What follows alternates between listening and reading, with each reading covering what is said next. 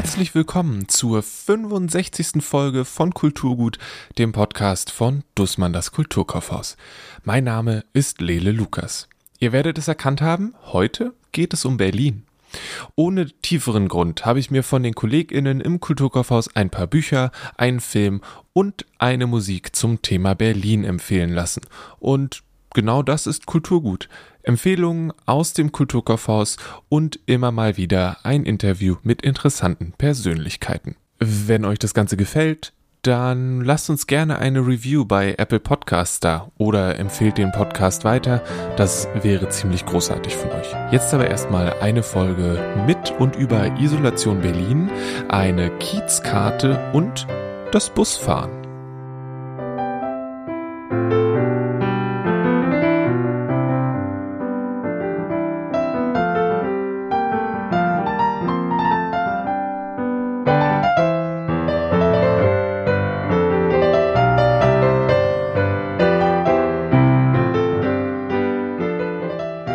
Ich bin Emily. Ich bin jetzt seit August eine der neuen auszubildenden Buchhändlerinnen hier bei Dussmann und ja, erstmal in der Belletristik gelandet und jetzt schaue ich weiter. Jetzt geht es ja in der Folge um Berlin und du hast gesagt, du würdest gerne über die Band Isolation Berlin sprechen. Wie sind dir die über den Weg gelaufen? Eigentlich ziemlich lustig, so dieses klassische Spotify-Syndrom. ich habe ein, zwei Techno-Lieder gehört und da waren die in einem Feature dabei. Und dieses Techno-Lied hat mich ironischerweise irgendwie begeistert. Dann dachte ich, okay, die klingen eigentlich ganz cool, so die da im Hintergrund ein bisschen mitsingen. Was ist das eigentlich für eine Band? Und so bin ich dann von diesem Techno-Lied auf die Band gekommen und dachte, okay, klingt gar nicht so uninteressant, da bleibe ich erstmal hängen. Ich bin im tiefen Rotwein sehr trunken. Da trieb ich reglos zwei, drei Wochen lang. Hinter den Gardinen wird es dunkel. Ich steige aus dem Bett und zieh mich an. Zieh mich an.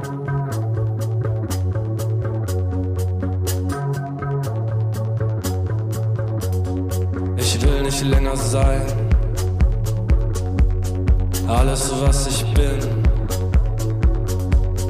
Alles, was ich war. Lehne ich ab. Beiß alles, reiß alles, streif alles, schüttle alles ab. Und dann bist du gleich mit dem Sänger auf ein Date ins Aquarium gegangen oder hast du dir, äh, wie, wie war das dann? Das wäre schön, ja, wenn es so wäre, das äh, würde mein Leben interessanter machen. Nein, also keine Ahnung. Wie habe ich erst ein, zwei Songs gehört und habe halt herausgefunden, dass sie jetzt auch ein neues Album im Oktober rausbringen und dachte so, okay, höre ich mal in die alten Songs erstmal rein, ist das was? Ähm, ironischerweise hat es mich dann so sehr begeistert, dass ich mir jetzt auch die Platte vorbestellt habe. Natürlich auch die Platte von dem Techno-Lied musste auch sein. Aber fand es eigentlich ganz cool, weil es mich an so ein paar andere Bands erinnert hat und dachte, hey, das passt eigentlich zu dem, was ich sonst so höre. Woran hat dich das erinnert und davon abgesehen, dass das irgendwie so passt, was ist es daran, was für dich gut funktioniert?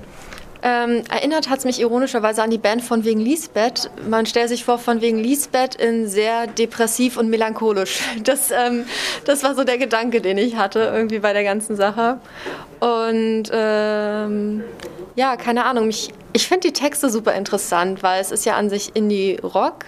Und ich habe selber für mich so gedacht, irgendwie würde ich fast Punk auch so ein bisschen raushören. Es ist halt sehr melancholisch, sehr trostlos, manchmal auch so sehr also es ist ironisch auf irgendeine Art und Weise, aber trotzdem merkt man diesen Ernst so dahinter, auch wenn man sich so einzelne Textpassagen anguckt, wo man kurz schluckt und sich denkt, oh, das hat er jetzt nicht gesagt oder eben genau umgekehrt, oh Gott, braucht der Typ Hilfe. Also das ist irgendwie interessant gewesen, weil manches klingt einfach super lustig. Also es gibt eine Songstelle, ähm, wo er sagt, wenn du mich suchst, du findest mich am Pfandautomat, ich hole mir zurück, was mir gehört. Und als ehemalige Studentin fand ich das natürlich so ziemlich ironisch, weil der Pfand zahlt die Miete. Ne? Hm. Jetzt sind der, ich weiß nicht, ob du in die, die neuen Sachen schon reingehört hast. Ich glaube, einer, da geht es ums Fußballspielen mhm. und äh, dann noch einer, wo, darum, wo es darum geht, auf einer Party zu sein und eigentlich keinen Bock auf die Party zu haben. Aber du freust dich, du hast es, die Platte vorbestellt, hast du dann die alten Sachen oder Spotifyst du die dann einfach?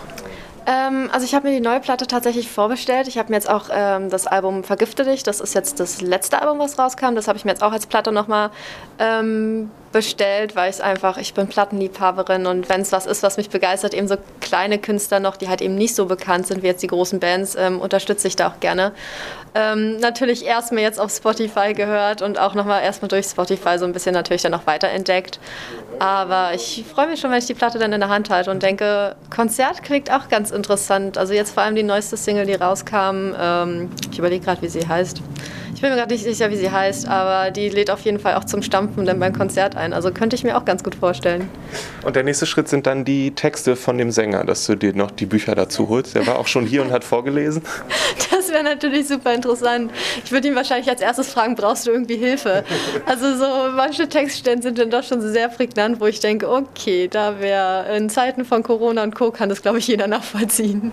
Da haben wir eben unter anderem einen Auszug aus dem besagten Techno-Lied gehört. Das war Solomon featuring Isolation Berlin. Den Song gibt es als Single auch auf Vinyl. Aber wir wollen die Band auch einmal ganz alleine hören, ohne Techno. Hier ist ein Auszug aus der aktuellen Single Private Probleme.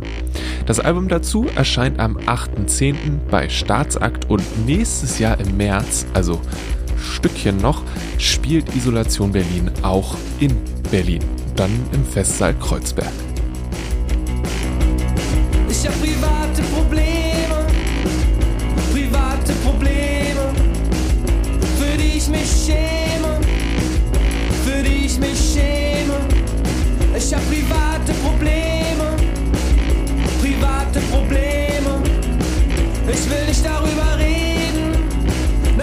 Nicht darüber reden. Lasst mich alle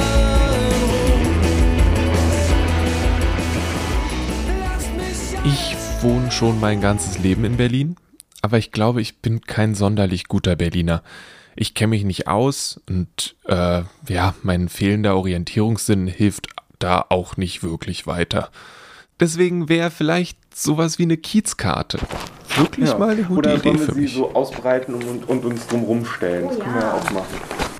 So. Wir sprechen über den Kiezplan von Berlin. Äh, 400 Kieze, Viertel und Ortsteile in der Edition Gaugelitz. Und den hast du vorgeschlagen. Was, was ist es und was macht den für dich so besonders? Das ist eine Stadtkarte von Berlin, kann man sagen, aber eine besondere ähm, Edition Gauglitz. Da steckt der Name Gerd Gauglitz hinter. Ähm, der Kartograf ist unter anderem und der sich rangemacht hat, die Berliner Kieze aufzuzeigen. Ähm, wo er seine Informationen her hat, ist jetzt so die eine Sache, also teilweise Literatur, teilweise hat er mit den äh, Leuten in den Kiezen gesprochen und äh, daraus dann quasi diese Karte entwickelt. Ähm, bestimmt lässt es sich in dem einen oder anderen Fall auch streiten, ob das jetzt noch zum Bergmann-Kiez zum Beispiel gehört oder nicht. Ähm, aber ich finde es super spannend, ähm, diese Karte zu studieren. Also ich habe selber die zu Hause liegen und gucke sie mir ewig an und entdecke immer wieder irgendwas Neues. Ich, bist du eine Person, die so in Kiezen denkt? Also ich weiß genau, dass unsere Kollegin Sophie zum Beispiel dann gesagt hat, ja und dann äh, hier Springelkiez, dies, das und ich war so, was Springelkiez? ja, also ich wohne da oben irgendwo in der Nähe, aber was das genau bedeutet, weiß ich auch nicht genau. Wie ist es bei dir? Nee, ich denke überhaupt nicht in Kiezen.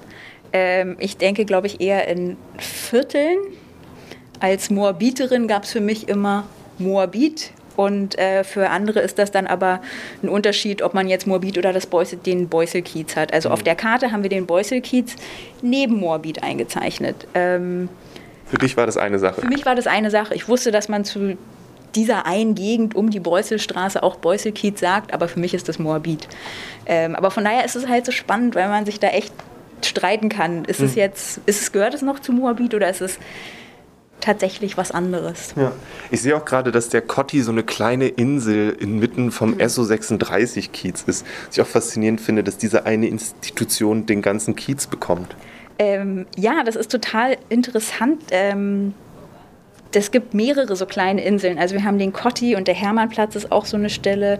Der Neulendorfplatz, das ist so ein gelber Kreis auf der Karte.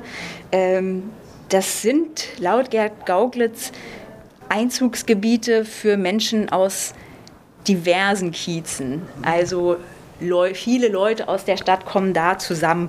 Und das ist, ich glaube, er hat das, das Kiezpotenzial genannt, die diese Orte haben. Wobei der Kotti ist halt, ne, Kotti, aber es ist wirklich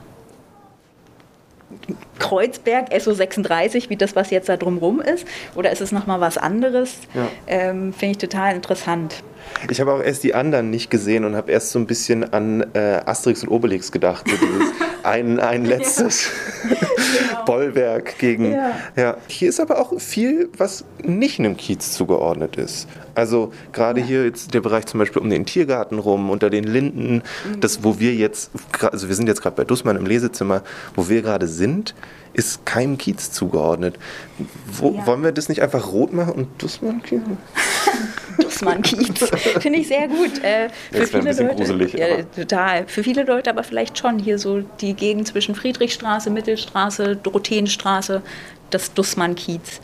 Ähm, ja, das sind quasi weiße Flecken auf der Karte, die sich hauptsächlich durch ähm, Parks oder Gewerbegebiete auszeichnen, wo nicht wahnsinnig viele Leute permanent leben und die jetzt dementsprechend nicht unbedingt ein Kiez geworden sind. Zumindest nicht auf der Karte. Ich meine, was nicht ist, kann ja noch werden. Also das, das würde dann ja bedeuten, dass ein Kiez, zumindest in den Augen von dem Herrn Gauglitz, bedeutet, dass da auch tatsächlich Menschen wohnen, die das dazu machen. Ganz genau. Da gehören garantiert die Leute zu, die da leben. Und nicht nur die geografischen Absteckungen. Ja. Dann müssen wir unseren Plan vielleicht doch verwerfen, weil hier wohnen wirklich nicht viele Leute und müssen wir das. Sonst äh, schreiben wir nochmal eine E-Mail, eine freundliche, und gibt es bald eine neue Edition. Eine, Genau. eine äh, interne Edition. Ah, warte mal, hier steht's, warte mal. Äh, ein Kiez ist ein überschaubares, abgegrenztes Wohnviertel, für das die Bewohner ein Zugehörigkeitsgefühl empfinden und das eine Infrastruktur für die Grundversorgung besitzt. Zum Beispiel ein Wochenmarkt, eine Buchhandlung oder einen Supermarkt. Ich würde mal sagen, die Infrastruktur haben wir definitiv. Viele Menschen, die hier wohnen, wahrscheinlich nicht. Also ein Zugehörigkeitsgefühl zu dem Bereich wüsste ich, also vielleicht für die Menschen, die hier arbeiten, aber nicht für die, also es gibt sicherlich auch Menschen, die hier wohnen, Ja. aber ein Zugehörigkeitsgefühl zu unter den Linden kann ich mir irgendwie nicht so wirklich vorstellen. Ich weiß ich nicht. Ja. Es ist schwierig. Ähm, vielleicht die Studenten, die auch an der HU sind und viel Zeit hier verbringen. Ähm, Also quasi Bibliotheksviertel, Museen, Museenkiez. zum Beispiel. Die, die Gemälde haben auf jeden Fall ein Zugehörigkeitsgefühl zu hier. Okay, cool. Ähm, gibt es nur diese eine Karte oder gibt es noch mehr von diesen Karten? Also so einen Kiezplan gibt es tatsächlich nur so. Also wir haben auf dem Plan, der relativ groß ist, zwei Pläne. Einmal einen sehr detaillierten Innenstadtbereich und dann noch eine größere Übersichtskarte, wo die ähm, Randkieze sozusagen, die in der Regel etwas größer gehalten sind, ähm, als die Innenstadtkieze auch nochmal mit aufgezeichnet sind. Ähm, Gibt es in der Berlin-Abteilung? Richtig? Oder bei dir im Design? Nee, gibt es in der Berlin-Abteilung, kostet 15 Euro. Eine Person, die sich anders als ich in Berlin wirklich gut auskennt, ist Sophie. Sie ist inzwischen in der Belletristik und arbeitet da auch viel in der Berlin-Abteilung. Sie stellt jetzt zwei sehr verschiedene Bücher vor. Ich stand vorhin mit Mariam da drüben und wir waren über eine Kiezkarte gebeugt. Ja, davon hat sie mir gerade erzählt. und ich voll schön, sie hat sich so gefreut und hat mir das erstmal alles erklärt und so, das ist so schön. Und ich wollte, weil ich bin dann auch nochmal dazu gekommen, dass du, du bist eine Person, die sehr stark in Kiezen denkt, oder? Was die Stadt angeht? Ähm, ich glaube auch erst so seit ein paar Jahren, also auch als ich jetzt letztes Jahr in den Wedding gezogen bin oder so, war das voll interessant dann zu merken, oh, da ist das afrikanische Viertel, da ist der Sprengelkiez und dass es überhaupt so bestimmte Namen und Gruppierungen gibt. Also ich glaube, vor ein paar Jahren wäre mir das noch nicht aufgefallen, aber ich finde das mittlerweile super spannend, dass es dann einfach so kleine, weiß ich nicht, so kleine Systeme einfach innerhalb der Stadt gibt, die irgendwie funktionieren, die so ihre besonderen Läden haben, die einfach auf eine bestimmte Art und Weise aussehen, vielleicht auch einer bestimmten Architekturrichtung oder so dann zugeordnet sind. Total spannend. Du hilfst viel in der Berlin-Abteilung aus, hast da einen, einen guten Draht zu und hast nochmal zwei Berlin-Bücher mitgebracht. Ähm, einmal Machen Sie mal zügig die Mitteltüren frei von Susanne Schmidt und Erich Kästner, den Fabian, wo jetzt auch gerade ein Film rauskommt, oder? Oder rausgekommen ist vor Genau, der kurzem. läuft aktuell gerade schon. Ich habe es auch noch nicht geschafft, den zu sehen, leider. Aber irgendwie ist mir vor ein paar Wochen oder so ist mir der Trailer durch Zufall untergekommen und ich dachte, oh, stimmt. Dieses Jahr ist echt so ein, ich glaube, dieses Jahr kommen richtig viele deutschsprachige Klassiker als Filme raus. Also die Schachnovelle kommt noch, irgendein Thomas Mann kommt noch, ich glaube der Felix Krull oder so. Und beim Fabian, habe ich irgendwie sofort aufgehorcht, weil Tom Schilling, der den Jakob Fabian spielt, der ist ja auch in, also mit diesem Berlin-Film Oh Boy so groß geworden oder sehr bekannt geworden. Und da war ich irgendwie sofort gecatcht und dachte, oh, den Fabian, den hast du irgendwie im Germanistikstudium gelesen. da hatte ich tatsächlich eine, äh, eine Vorlesung zu, äh, das hieß, ich glaube, die Vorlesung hieß irgendwie moralisches Erzählen.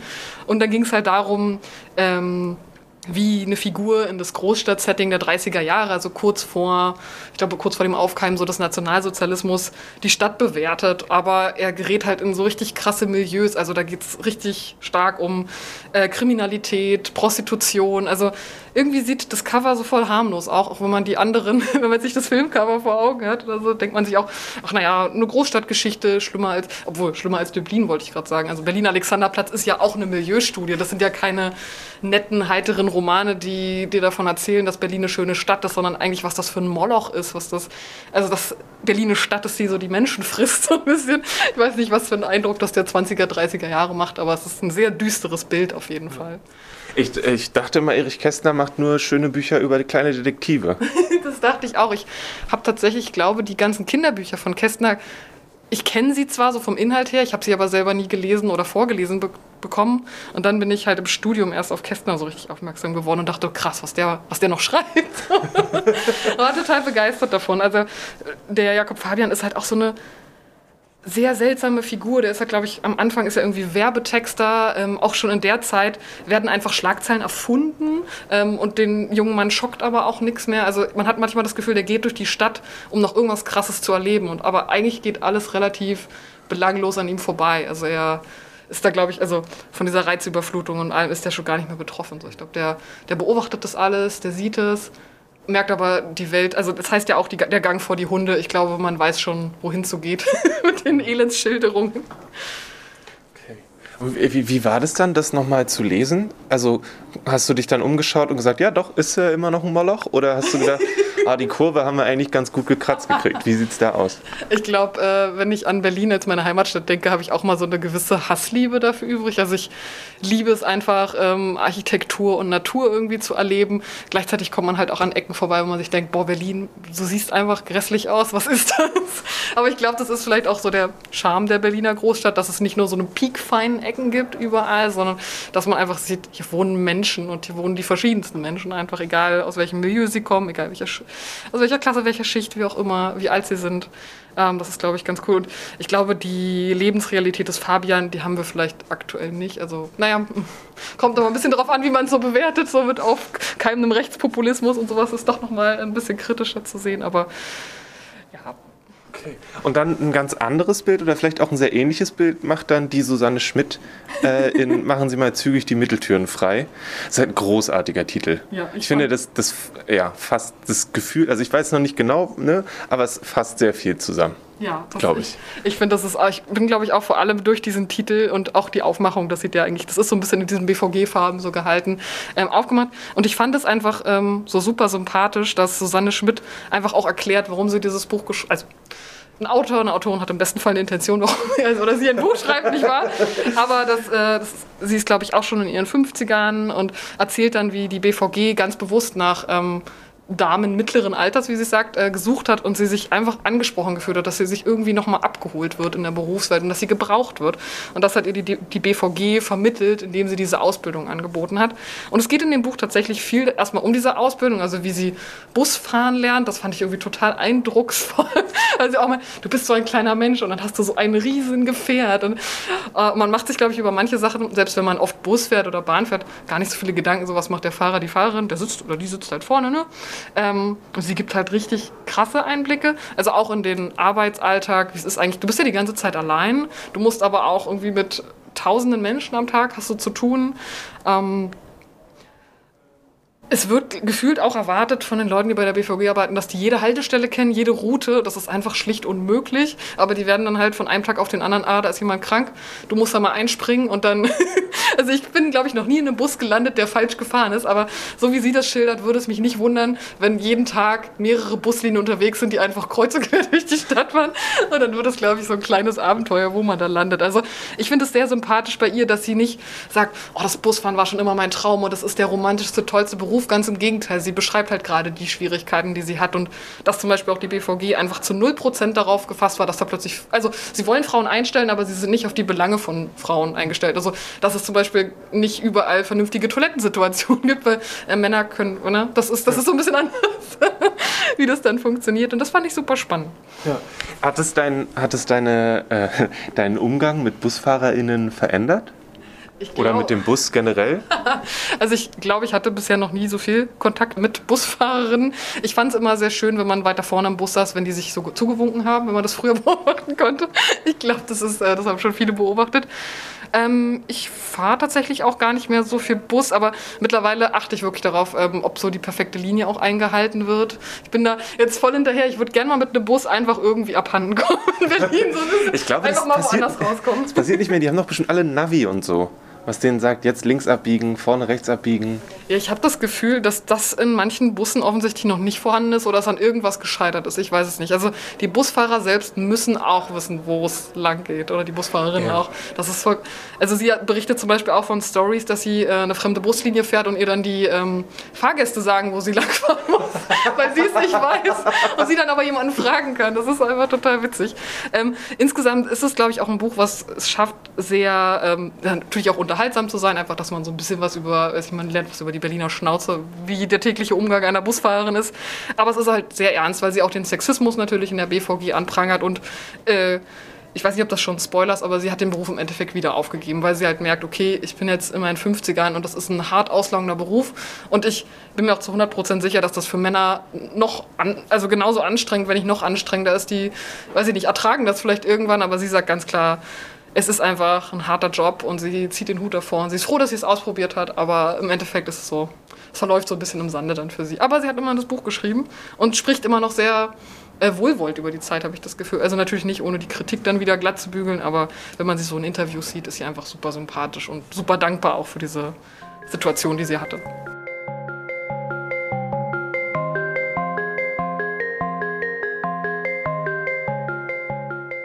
Diese sagenumwobene Berlin-Abteilung ist direkt links, wenn ihr durch den Haupteingang ins Kulturkaufhaus kommt. Da gibt es Bücher über Berlin, Bücher, die in Berlin spielen, Karten, Reiseführer, alles, was das Herz zum Thema Berlin begehrt. Und meistens findet ihr hier Isabel.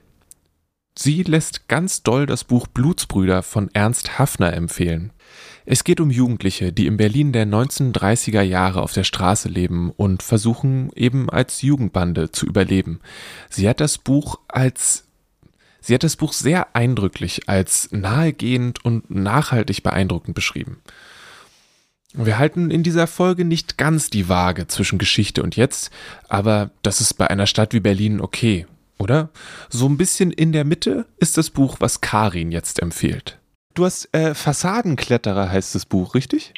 Fassadengeflüster. Fassadengeflüster. Okay. Fassade, Fassadengeflüster habe ich ausgesucht, genau. Und was hat es damit auf sich? Das Fassadengeflüster, ich bin darauf aufmerksam geworden. Das war, da bin ich mal durchs, habe ich in der Berlin-Abteilung ausgepackt und äh, das Cover hat mir sehr gut gefallen und es hat ein sehr speziellen, spezielles Querformat, also mehr Querformat wie Hochformat. Und dann habe ich gelesen Berliner Bauten der Weimarer Republik und ich bin ja so ein totaler Architekturfan, insbesondere 20er, 30er Jahre und äh, explizit Bauhaus. So habe ich das Buch entdeckt damals und habe äh, mit nach, habe es am Wochenende mit nach Hause genommen an einem Tag durchgelesen und bin sofort los zum Architekturtrip. Hast du ein Beispiel für ein Haus, was du so entdeckt hast?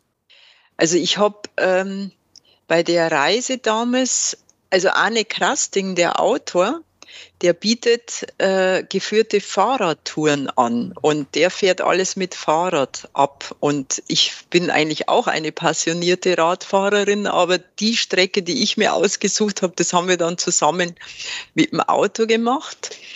Und da sind wir in den Westen los und äh, gestartet sind wir mit dem, heute heißt es ähm, Duke Ellington Hotel. Und äh, damals war das der Femina-Palast. Und damals in den 20er Jahren, Femina, Femina-Palast ist eigentlich ein Tanzsaal gewesen, wo sich die damals immer noch mit dem Telefon angerufen haben. Würdest du bitte gerne mal mit mir das Tanzbein schwingen?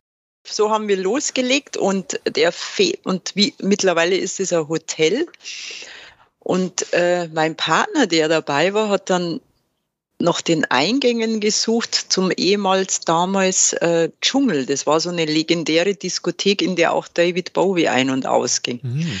Und so, genau, und so sind wir die Tour gestartet und die nächste Station war dann die Kirche am Hohenzollern-Damm.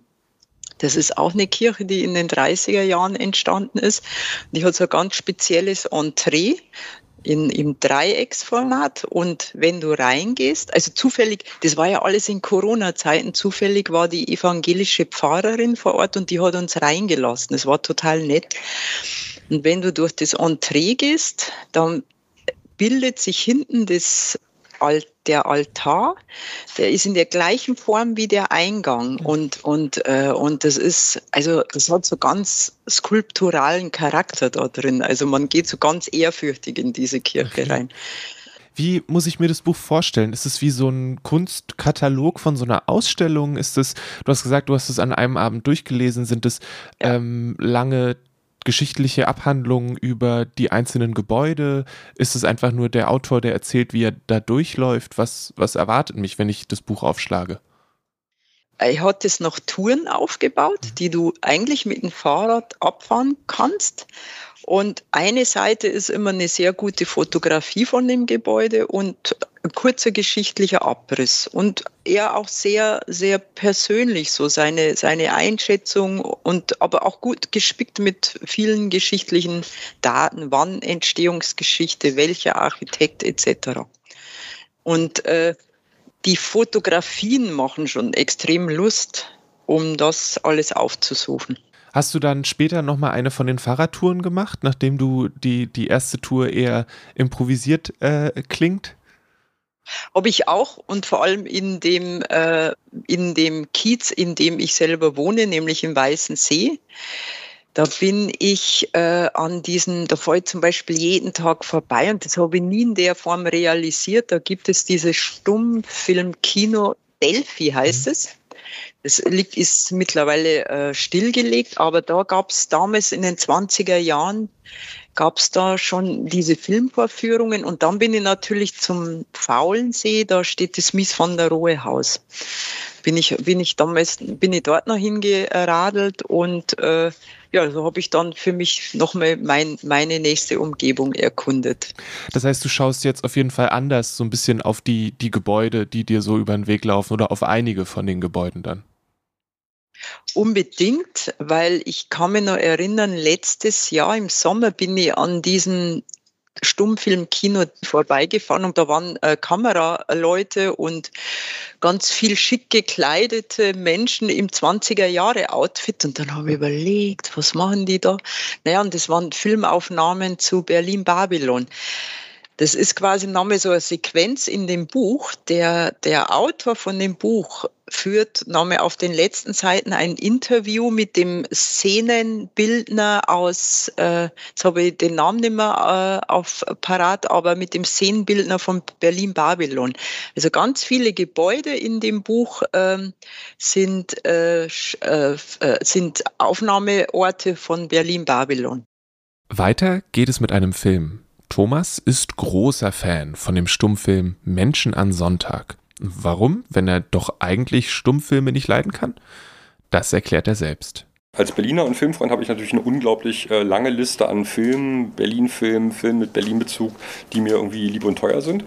Aber äh, von all den Filmen auf dieser äh, Lieblingsfilmeliste, die ich so in meinem Leben so mit mir rumtrage, die irgendwas mit Berlin zu tun haben, gibt es einen, der steht irgendwie quasi meilenweit über allen anderen. Und das ist dann ein leider relativ unbekannter Film, aber ein ganz wunderschöner Film. Der Film heißt Menschen am Sonntag. Ähm, gedreht im Jahr 1929, also im Sommer, Herbst und dann noch im Winter 29, kam 1930 ins Kino. Ist ein Stummfilm.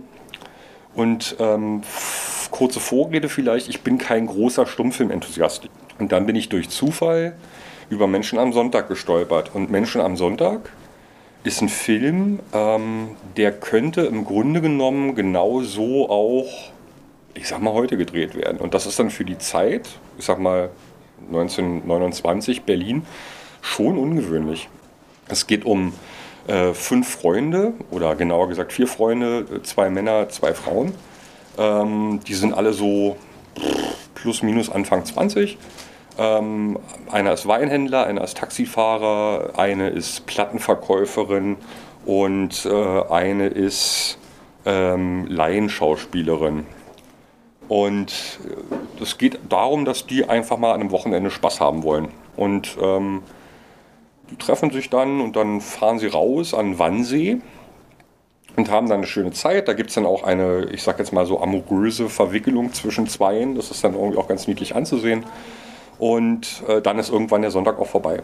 Und es geht wirklich nicht um, um irgendeine Art von, von großem Plot. Also es ist jetzt nicht so, als wäre da jetzt irgendwie eine dramatische Geschichte eingebaut, sondern es geht wirklich um diese liebenswerte Banalität des Alltags, junge Menschen in der großen Stadt.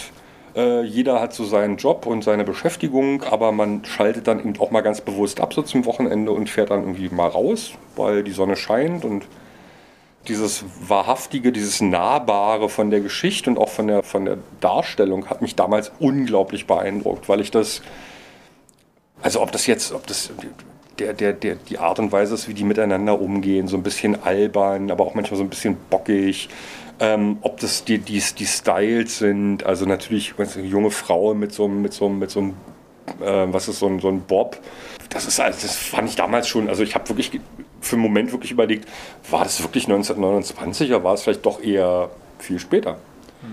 Und was an dem Film aber auch bemerkenswert ist, unabhängig von dieser ähm, Dimension, dass es ein Stummfilm ist, dass es quasi ein Film-Studentenfilm ist, vielleicht der erste Independent-Film, weil es irgendwie wirklich so low-budget-mäßig entstanden ist.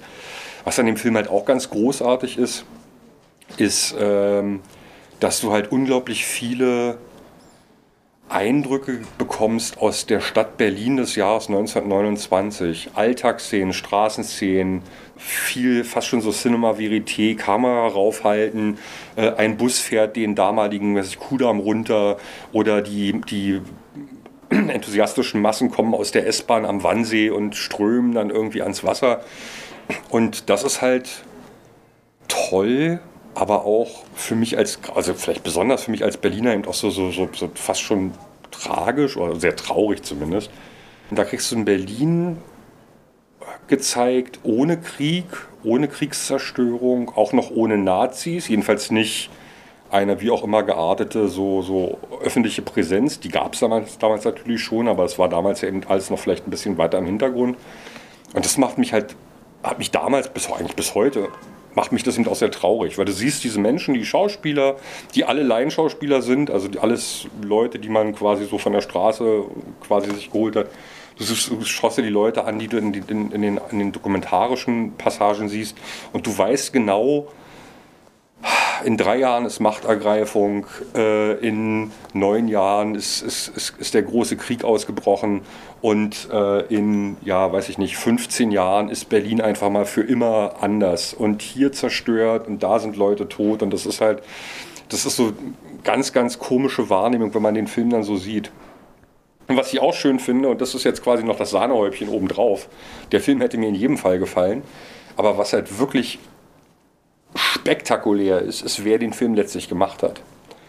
Und ähm, vielleicht für die, die sich mit altem Kino oder mit, mit, mit alten, mit alten ähm, mit Stummfilm vielleicht nicht beschäftigt haben oder beschäftigen wollen. Ich versuche mal ein Bild zu finden, einen Vergleich zu finden.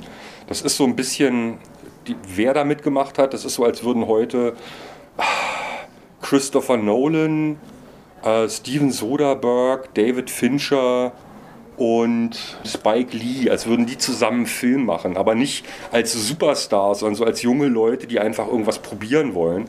Und damals waren es halt ähm, Billy Wilder, der hat das Drehbuch geschrieben, ähm, Fred Zinnemann, der später zum Beispiel 12 Uhr mittags den legendären Western gedreht hat in, in den USA, hat die Kamera gemacht. Äh, zusammen mit Eugen Schüftern, der ist einer der berühmtesten so Stummfilm-Kameraleute überhaupt. Dann die Siotmak-Brüder, also Robert und, und Kurt, alles Leute, die im Grunde genommen quasi ein paar Jahre später in die USA gegangen sind, um da in erster Linie Film Noir zu, zu drehen oder eben beim Fall von Billy Wilder großartige, großartige Komödien. Und äh, diese Kombination, also dieses junge Filmemacher, wir drehen jetzt mal den Film und der auch nur zustande gekommen ist, war einer von den Siotmak-Brüdern, Kurt, der auch später als nicht nur am, am Film, sondern auch als, als Autor ge gearbeitet hat, weil Kurt irgendwie 5000 Mark geschenkt bekommen hat, glaube ich, von einem Onkel oder so. Also diese, diese, diese, diese, diese total entspannte, total alltägliche Konstellation, die da zusammengekommen ist, das, das finde ich halt dann ganz großartig. Also diese Idee, du hast diesen tollen Stummfilm ohne große Manierismen, ohne große, große Stilisierung, dieses ganz bewusste, alltäglich, dieses Draufhalten auf die Stadt Berlin, auf die Menschen in der Stadt Berlin und dann auch noch von, eben von durch Leute realisiert, die ich sag mal, keine Ahnung, 10, 15 Jahre später zur, zur Top-Riege amerikanischer Filmemacher, also deutscher Filmemacher in, in Hollywood irgendwie gehören. Und das fand ich halt ganz, ganz toll. Wie kann ich mir den Film heutzutage angucken? Gibt es irgendeine zehnmal restaurierte Version? Hast du eine, eine, Favoritenversion? Kannst du sagen, die eine besser nicht, weil da haben sie versucht, Farbe reinzupacken? Oder wie sieht es aus? Was man auch noch dazu sagen muss, ist, äh, Menschen am Sonntag hat halt ein Problem, was viele Filme aus der Zeit oder viele alte Filme äh, haben. Äh, er hat halt quasi einen deutlich prominenteren äh, Widerpart und das ist halt Walter Ruttmanns Berlin-Sinfonie der Großstadt. Äh, sehr stilisiert, sehr kunstvoll, eher ein Film-Essay über die Stadt Berlin. Äh, das ist der komischerweise der Film, den Sie alle kennen. Menschen am Sonntag leider eher nicht. Und das ist aber für Menschen am Sonntag ganz gut, weil es dann die Bestrebung gab, keine Ahnung, den aufzupeppen oder einzufärben oder irgendwas, irgendeinen anderen Blödsinn zu machen.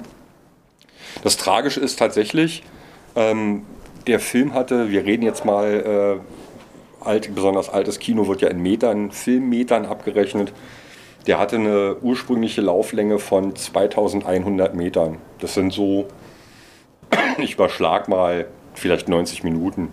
Aber davon sind, nachdem wirklich alle äh, filmhistorischen äh, Institutionen ihr Material zusammengelegt haben, also jeder hat quasi hier noch ein paar Meter und da noch ein Stück gefunden, haben die halt nur 1800 von diesen knapp 2100 Metern zusammengekriegt. Also das heißt, die Version, die man jetzt nur noch sehen kann, die es als DVD gibt, die es als Blu-ray gibt, ähm, ordentlich rekonstruiert, sehr, also restauriert, so gut wie es geht, ist ja trotzdem auf eine Art mal nur ein Fragment. Das sind halt 74 Minuten, 75 Minuten, da fehlen halt plus minus 10, 12 Minuten, die kommen auch nicht mehr wieder. Und das ist dann eben auch so ein Punkt, äh, um jetzt nochmal so was total Ernsthaftes, ähm, filmisch Relevantes zu sagen. Das ist dann eben auch so ein Moment, wo einem klar wird, dass diese Idee, die man im Digitalzeitalter hat, dass Sachen, die man, die man hat oder Sachen, die es gibt, immer da sind, weil sie in irgendeiner Kopie irgendwo noch verfügbar sind. Das ist halt bei dieser Art Film oder bei, bei alten Kino einfach nicht gegeben. Also klar, die großen prominenten Filme, wie gesagt, Metropolis zum Beispiel, den wird es immer geben und da wird es auch immer Restaurierungen geben und dann ist es, keine Ahnung, eine 4K-Restaurierung und vielleicht irgendwann mal eine 8K-Restaurierung. Das Geld ist da und das Interesse ist da und das Material ist da. Aber wenn es halt eher so etwas abseitigere Filme sind, so ein bisschen so vielleicht auch Nebenläufe vom großen Strom der, der Kinogeschichte, dann wird es halt extrem schnell, extrem schwer. Insofern, ich kann wirklich jedem empfehlen, wirklich jedem, allen, egal, Altersgruppe, Wurst, äh, Vorlieben, egal, Berliner, Berlinerin, gerne auch Menschen von auswärts, sich den Film anzugucken, weil es einem wirklich ein schönes, auch emotional schönes wichtiges Gefühl gibt, wie Vergangenheit eben auch gewesen ist, oder was Vergangenheit eben auch bedeuten kann. Und das macht mich sehr froh.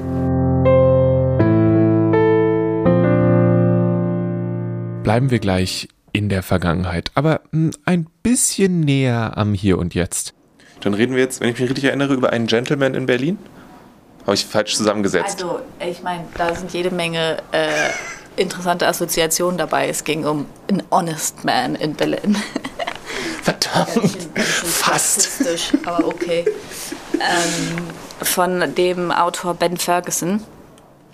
Und der ist also original in Englisch geschrieben, spielt aber die ganze Zeit in Berlin und ähm, äh, der einzige Großbritannien-Bezug ist, dass äh, die Mutter des Erzählers ähm, Engländerin ist.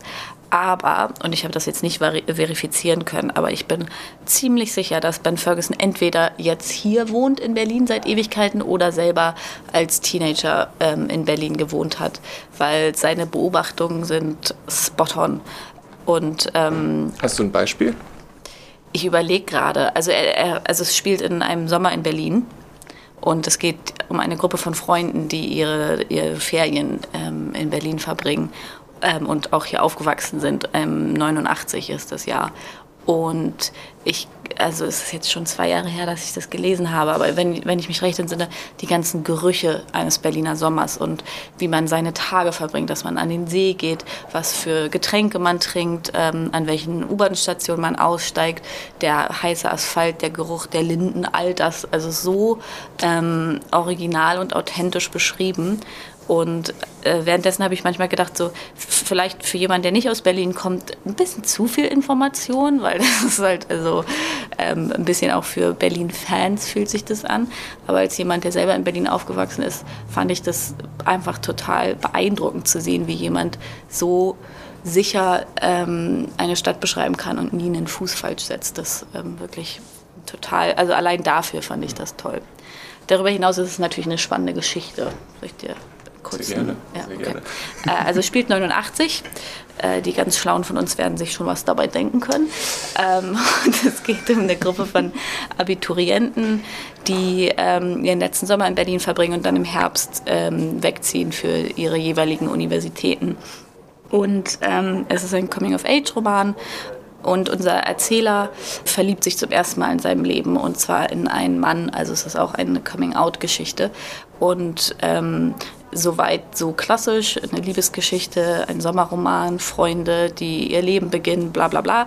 Aber es ist gleichzeitig auch ein Spionageroman, weil ähm, der neue Freund des Erzählers der Meinung ist, dass er von der Stasi verfolgt wird. Und ähm, dann geschehen mehrere ähm, unheimliche Dinge und so. Ich will nicht zu viel verraten, aber ähm, es ist sehr, sehr spannend auch. Also es funktioniert auf sehr vielen Ebenen. Ähm, ein sehr, sehr schöner, packender, ähm, sinnlicher Roman. Ja. Also ein guter Abstecher in die Vergangenheit. Und ein paar Sachen sind wahrscheinlich immer noch übrig. Also wenn du jetzt durch Berlin gehst, kann, kann man tatsächlich so Unterschiede Ja. nochmal? Ein bisschen, also es spielt in, in Schöneberg, da, oh, da werden mich jetzt alle für haten, aber da ist meiner Meinung nach jetzt nicht so viel anders wie vor äh, 30 Jahren. Also jedenfalls nicht so extrem wie, sagen wir mal, Prenzlauer Berg oder so. Ähm, aber äh, ja, also ich, er schreibt so ganz viel darüber, in welcher Wohnung die wohnen und in welche Eckkneipe sie gehen. Ähm, und die Eckkneipe und so gibt es natürlich nicht mehr, aber, aber so diese, diese ganzen ähm, Details von Berlin, die du in einer anderen Stadt nicht hättest, die, die sind immer noch authentisch und haben sich, glaube ich, auch nicht so viel verändert. Ja. Die Wohnung im Hinterhof, wo er dann den Freund der Eltern in seiner Wohnung sehen kann, weil die auf dem gleichen Stockwerk wohnen. Also diese ganzen Sachen, die du nur in, in so Berliner Wohnhäusern und Ähnlichen findest, ja. Würdest du das einfach allen Leuten, die mit einem Interesse an Berlin in die Hand drücken oder würdest du schon nochmal spezifischer auswählen? Nö, nö. Ähm, also gerade dadurch, dass man so viele äh, Geschichten erzählt, die Geschichte von der Stadt, äh, die Geschichte des Erwachsenwerdens, das erste Mal Verliebtsein, ähm, das sich seiner Sexualität bewusst werden, der, der Spionage, Handlungsstrang, da ist so viel drinne ähm, und das ist so vergnüglich erzählt und kurzweilig. Also äh, alle, die einen guten Roman möchten, dürfen sich da gut bedient fühlen. All diese Sachen, die wir hier besprochen haben, findet ihr im Kulturkaufhaus an der Friedrichstraße oder in einer gut sortierten Kiezbuchhandlung. Es ging um die Band Isolation Berlin, um eine Kiezkarte, Fabian von Erich Kästner, den Alltag einer Busfahrerin, große Fassaden, ein Sonntag in Berlin und einen ehrlichen Mann. Ich hoffe, da war was für euch dabei. Was sind eigentlich eure Lieblings-Berlin-Geschichten?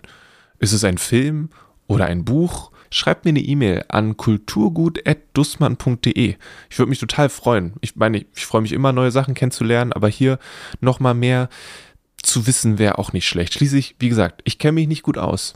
Zeigt mir, was ich verpasst habe bisher. Und ich meine, was die beste Band aus Berlin ist, das müssen wir doch sicherlich nicht klären, oder? Also, sie sind schließlich auch die beste Band der Welt. Oder ist es doch die beste Band des Universums? Ich habe wirklich kurz überlegt, ob ich hier irgendwas mache über meine Lieblingsmusik aus Berlin und so. Auch gerade wegen Isolation Berlin. Und dann musste ich mich zwischen Beatsticks, Ärzten, Düse und so vielen anderen entscheiden, dass ich dann doch wieder schnell wieder aufgegeben habe. Eines Tages kann ich mich vielleicht entscheiden. Und bis dahin sage ich danke fürs Zuhören und danke an die KollegInnen, die in dieser Folge empfohlen haben.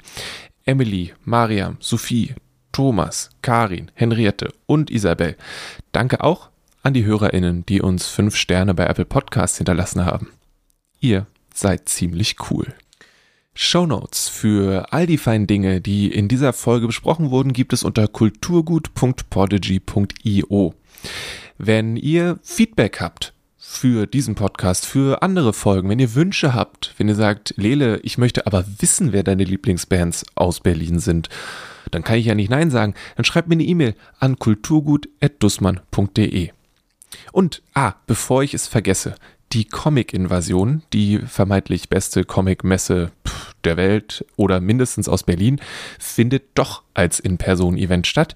Ich empfehle zügig einen Zeitslot zu buchen. Das ist am 4. und 5. September. Satelliten-Events gibt es natürlich auch zuhauf. Lasst mir auf jeden Fall aber bitte am Samstag, am 4.9. noch einen Zeitslot übrig. Ja, nun ganz klein. Nur, nur für mich. Da geht dann auch die ILB los und darum geht es dann im nächsten Podcast. Das Kulturgut-Thema hat Paul Hankinson geschrieben. Das Cover für den Podcast ist von Rahel Süßkind. Ich habe mich letztens mit Lesezeichen mit ihren coolen Zeichnungen eingedeckt. Die gibt es auch im Kulturkaufhaus. Das kann ich nur empfehlen. Mein Name ist Lele Lukas und ich wünsche euch alles Gute. Lasst euch nicht ärgern und bleibt gesund.